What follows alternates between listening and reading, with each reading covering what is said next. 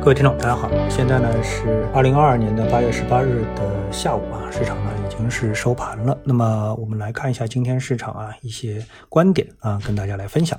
首先呢，我们来看这个市场大盘，大盘的今天我们看指数的话啊，表现呢应该说相当的不好啊。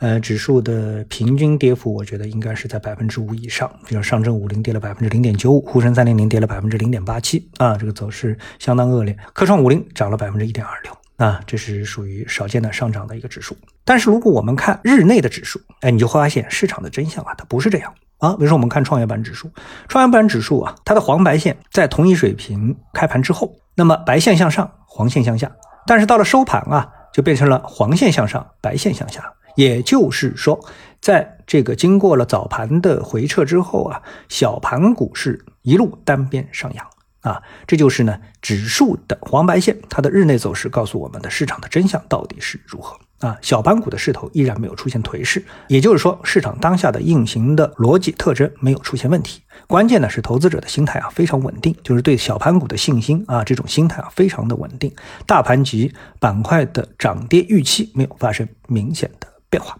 这就是目前的市场的一个大盘的一个格局啊。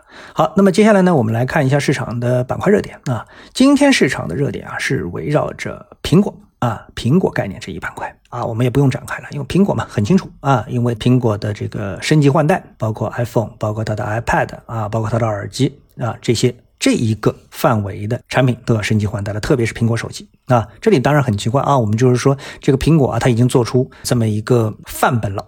那就是大家到了新机来的时候，不管你原来的手机能不能用，其实苹果的手机质量相当好，对吧？你现在啊，我手里还有像比如苹果十一啊、苹果十在手里，我觉得性能一点都没有发生变化，甚至于啊，我家里有一台多余的苹果七，哎，我送给了我个朋友，他在那里用也一点问题都没有。但是现在苹果已经到了十四了啊，十四对七翻了一番。但是当出新的手机的时候，很多我们说非常忠诚的苹果的粉丝啊，他一定会换机。尽管在体验上，其实它的增长的空间，我觉得已经是相当相当少了，非常的有限。但是大家还是一定会换机啊！但这是什么？这就是品牌的力量。所以呢，这就不由得让我想起了另外一个公司事件产生的对比的影响。哪个公司呢？就是恒大啊！这次针对的是恒大汽车。华夏时报在今天的一篇文章就指出，恒大汽车已无余粮，量产即破产。啊，什么意思呢？我们来看一下恒大现在的一个现状。恒大汽车八月十七日有消息称呢，恒大汽车可能被另一家汽车公司并购。此次并购项目的牵头方啊，或为地方政府。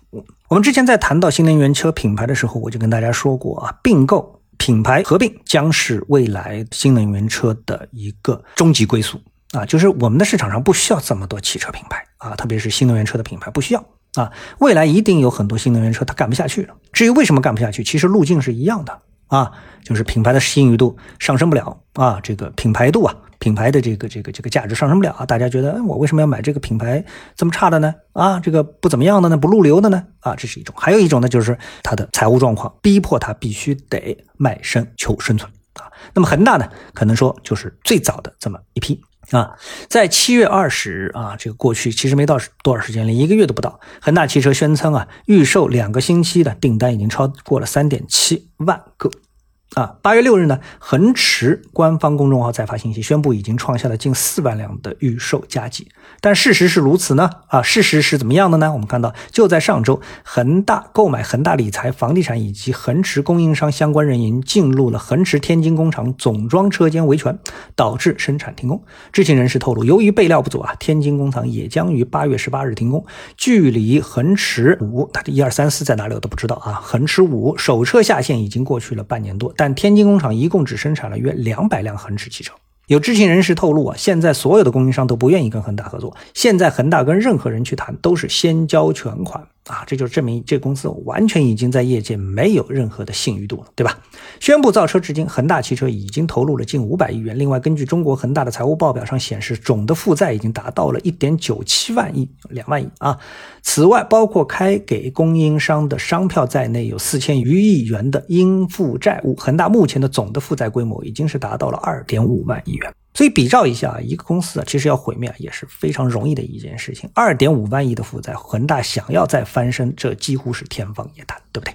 但是我们比照一下这个苹果的话，你就发现，哎，我们的苹果概念股为什么涨这么好？也就是说，你跟着苹果，你成为苹果的供应商，就意味着你赚钱，意味着得到股票市场、资本市场的认可啊。那说，哎，呃，你们厂接到了苹果的订单了，哎，恭喜啊！你们厂这个，你们的这公司肯定股票大涨啊，员工肯定是奖金多多。但是如果你去问了一个说，哎，你们公司这个我知道你们以前不是跟恒大有关系吗？应收账款收回了吗？啊，你问购房者，你买的是恒大的房子啊，它有没有烂尾啊？啊，等等，你问地方政府啊，这个恒大拍下的几块地皮现在还会继续开发啊？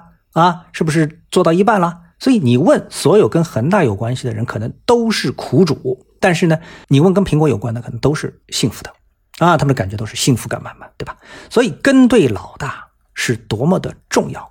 啊，在这个苹果和恒大当面，也就是得到了一个充分的体现。那么资本市场会为这些公司给出一个正确的评分啊。好，那么今天呢，我们就跟大家交流一下这样的一个观点啊。下次节目时间再见。